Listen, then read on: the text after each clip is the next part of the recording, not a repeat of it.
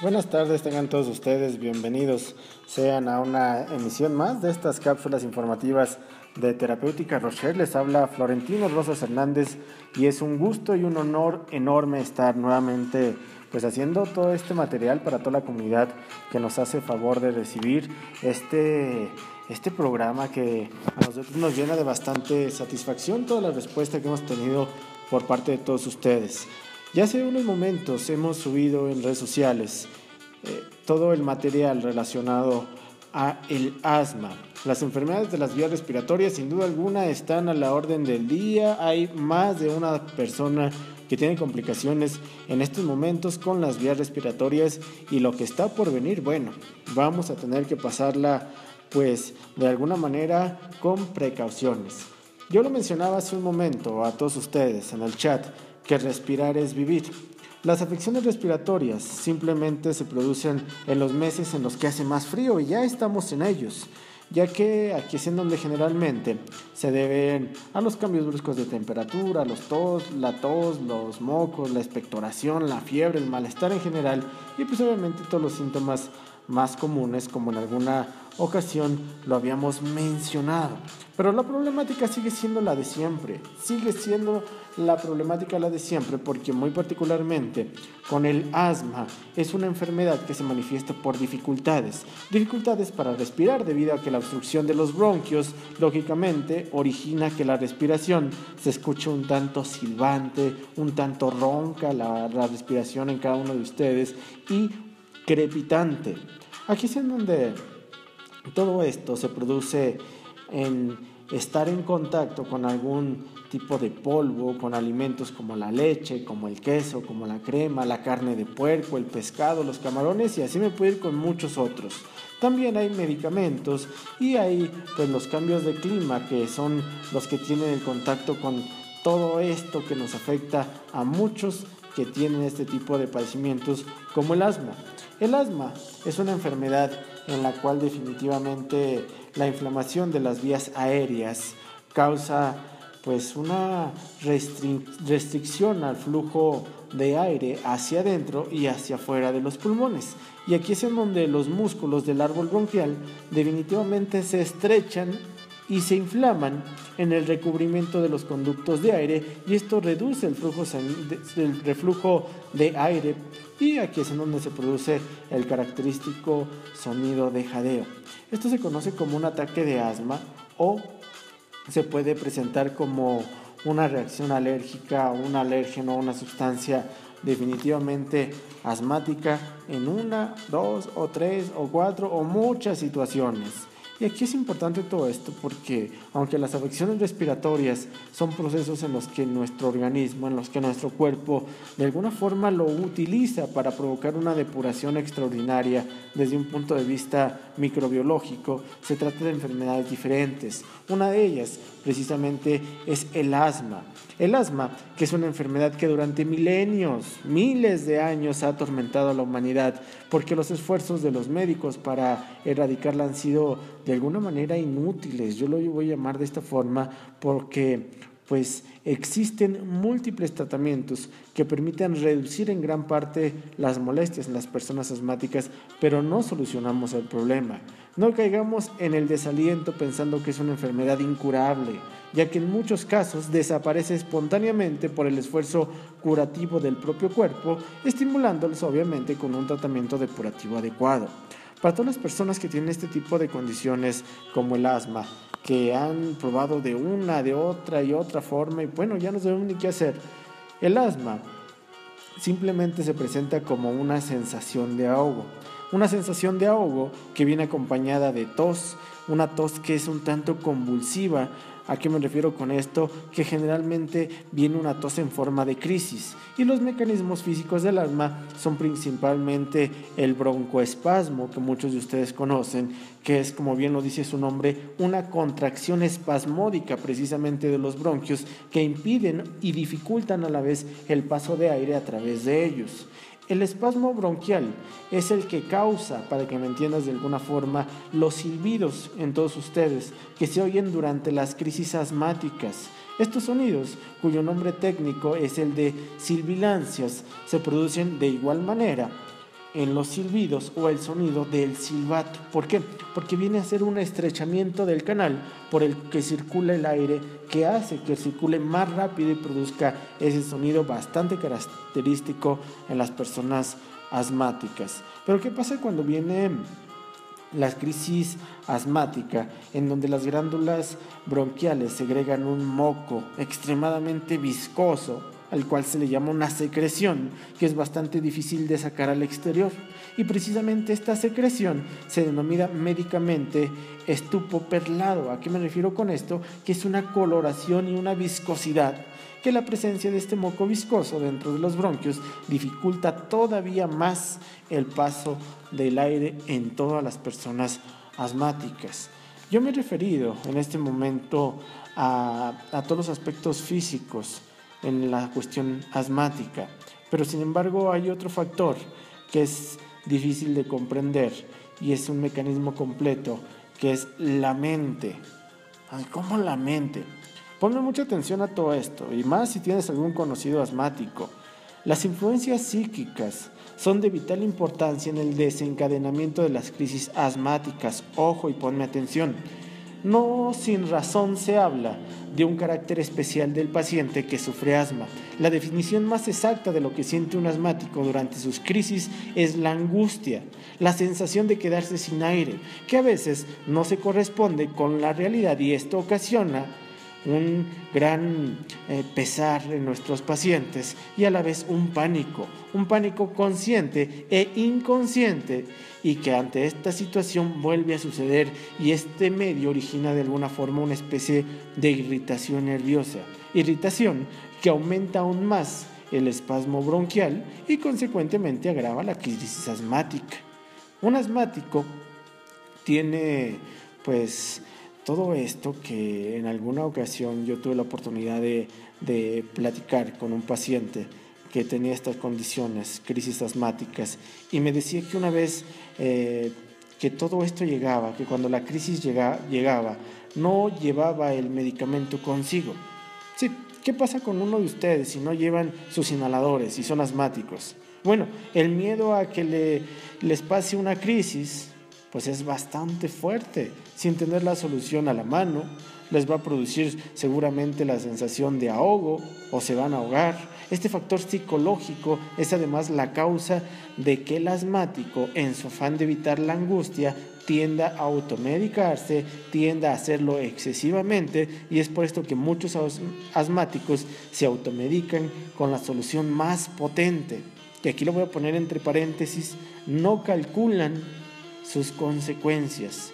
Y ante el mínimo síntoma de la, de la consecuencia comienza una crisis. Y aquí es en donde podemos deducir de todo lo que les he dicho anteriormente que esta enfermedad se crea pues en muchos de ustedes un círculo vicioso, ya que el broncoespasmo y la secreción aumentan la angustia y esta a su vez provoca más espasmo, provoca más secreción y así es necesario romper esta cadena por uno o por varios de los eslabones, porque es muy importante que el primer eslabón que se rompa sea el psicológico en todas las personas asmáticas ya que desde mi muy particular punto de vista es sin duda el que podemos controlar mejor con nuestra conciencia. Y aquí es donde muchos no tomamos en cuenta todo esto. Existen anatomías pulmonares en todos y cada uno de nosotros que son importantes, por supuesto. La anatomía de los pulmones, en contra de lo que la mayoría de la gente opina, el asma no es una enfermedad pulmonar propiamente dicha. El término técnico de este padecimiento es el de bronquitis asmática, por lo que se trata de una enfermedad de tipo bronquial y el sistema respiratorio tiene dos partes bien diferenciadas, aunque estrechamente unidas, que es una parenquemia pulmonar, es el sistema de canalización de aire, es el pulmón derecho, que tienen a tener todo este trabajo importantísimo en cada uno de ustedes. ¿Por qué? El pulmón derecho el pulmón derecho consta de qué? Tres lóbulos, superior, medio y inferior, mientras que el pulmón izquierdo, debido a la presencia del corazón, tan solo tiene dos de ellos. Pero ¿qué pasa con la parenquemia pulmonar? Pues esta parenquimia está compuesta principalmente por los alveolos, por los vasos sanguíneos y nada más y nada menos realiza la función respiratoria en su sentido más estricto. ¿Qué quiero decir con esto? Que intercambia oxígeno de aire por el dióxido de carbono en la sangre de cada uno de nosotros. Y aquí es en donde entra en función el sistema de canalización de aire. ¿Por qué? Porque está compuesto por la tráquea, está compuesto por los bronquios, está compuesto por los bronquiolos y es un sistema de tubos, voy a llamarlo así, ojalá que me dé a entender, tubos encargados de transportar el aire oxigenado desde el exterior hasta los alveolos pulmonares y el aire utilizado desde estos hasta el exterior. Aquí es en donde todas estas alteraciones de las vías respiratorias durante un ataque asmático pues vienen a ser bastante importantes en el tratamiento de cada uno de, de ustedes. El asma como una evolución, por supuesto que cada vez va evolucionando más y aunque existen excepciones, tengo que decirlo, como es el caso en muchas ocasiones del asma infantil en los pequeñitos, en donde hay que considerar que el padecimiento es como una enfermedad crónica de carácter agudo y subagudo. ¿A qué me refiero? A que es el fruto de la evolución de otros padecimientos menos importantes. Aunque no podemos separar la bronquitis asmática del resto de todas las patologías alérgicas, como una dermatitis, como una fiebre, como una sinusitis, como una conjuntivitis, si se repasa a conciencia la historia clínica de una persona asmática, créeme, seguramente van a hallar que ha padecido con anterioridad algún trastorno de este tipo, o una dermatitis, o una conjuntivitis, o una sinusitis, o algunas más. Hay muchas más de estas, quiero darles solamente este ejemplo, pero aquí es en donde quiero que me pongas un poquito de atención porque generalmente el proceso comienza en la infancia con las patologías alérgicas agudas. Ojo en todas las personas asmáticas. Aquí es en donde tienen que entender que si el organismo no soluciona este problema con el primer paso del tiempo, con éxito o sin éxito, tienes que asumir la responsabilidad y tienes que poner atención a los síntomas tan simples, tan comunes que todos y cada uno de ustedes presentan. Un ejemplo, pueden ser muchos muchos tratamientos precisamente para relacionarlos con cada uno de ustedes. Un tratamiento naturista para la bronquitis asmática, un tratamiento no naturista, por supuesto que es importante, pero la medicina natural, a lo que nosotros nos referimos, considera que el uso pues un tanto indiscriminado de los medicamentos de este tipo, lo único que hacen es intoxicar más el cuerpo de las personas asmáticas. Y aunque puede originar una mejoría pasajera, y aquí sí lo voy a mencionar, es una mejoría pasajera. La finalidad de los corticoides y de los antihistamínicos, pues obviamente son suprimir la respuesta corporal, pero no atacan la causa de dicha respuesta. Así es que dense la oportunidad de acercarse a cada uno de nuestros consultorios de terapéutica Rocher. Acércate con estos tratamientos naturales que son extraordinarios. El tratamiento naturista, quiero terminar con esto. Siguiendo el espíritu de esta medicina, consiste en reforzar consiste en renovar, consiste en regenerar el organismo. Es importante tener en cuenta que no hay un tratamiento estándar para todas las personas asmáticas, sino que este ha de ser individualizado según las características de cada uno de ustedes. Pero como regla general, las medidas que explico, pues obviamente tienen que estar presentes en cada uno de los tratamientos de una persona asmática, como la dieta, por supuesto que la dieta es importantísima para cada uno de ustedes. La hidroterapia puede ser una función adecuada para cada una de las personas asmáticas, una terapia psicológica, por supuesto, una terapia hecha a base de fitonutrientes, por supuesto que también es adecuada. Date la oportunidad de acercarte a cada una de nuestras sucursales. Ejercicios respiratorios. No dejen pasar por alto esto. Debemos aprender como asmáticos a realizar correctamente la respiración abdominal. La mayoría de la gente utiliza casi exclusivamente la musculatura del tórax para respirar. Esta forma de respiración hace que los alveolos de la parte baja del pulmón se usen poco Pero si al respirar utilizamos los músculos del abdomen, de forma que al inspirar llenemos la barriga, llenemos el estómago y al expirar la vaciemos, vamos a lograr que los alvéolos de la parte inferior se distiendan y contraigan con la entrada y salida del aire.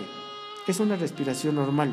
Se suele utilizar en un 60% de los alvéolos pulmonares, mientras que con el movimiento abdominal podemos llegar a utilizar más del 90%. La respiración abdominal, por supuesto, que para todas las personas asmáticas va a permitir obtener mayor volumen de oxígeno y renovar el aire del fondo de los pulmones. Ojalá se den la oportunidad de acercarse a cada una de nuestras sucursales aquí en el centro de la ciudad de Toluca, en la calle Hermenegildo Galeana en el número 211, en Santa Cruz Atizapán en la avenida 16 de septiembre, exactamente detrás de la presidencia municipal de Santa Cruz Atizapán y aquí en Xonacatlán, la calle Francisco Sarabia en el número 112. Tratamientos hechos a base de acupuntura para una persona asmática que me gustan muchísimo en donde las situaciones que hoy en día nos acongojan por los cambios de temperatura como la gripe no los dejan para nada. Estas condiciones de ahogo tampoco los dejan. Este asma ya en estado crónico.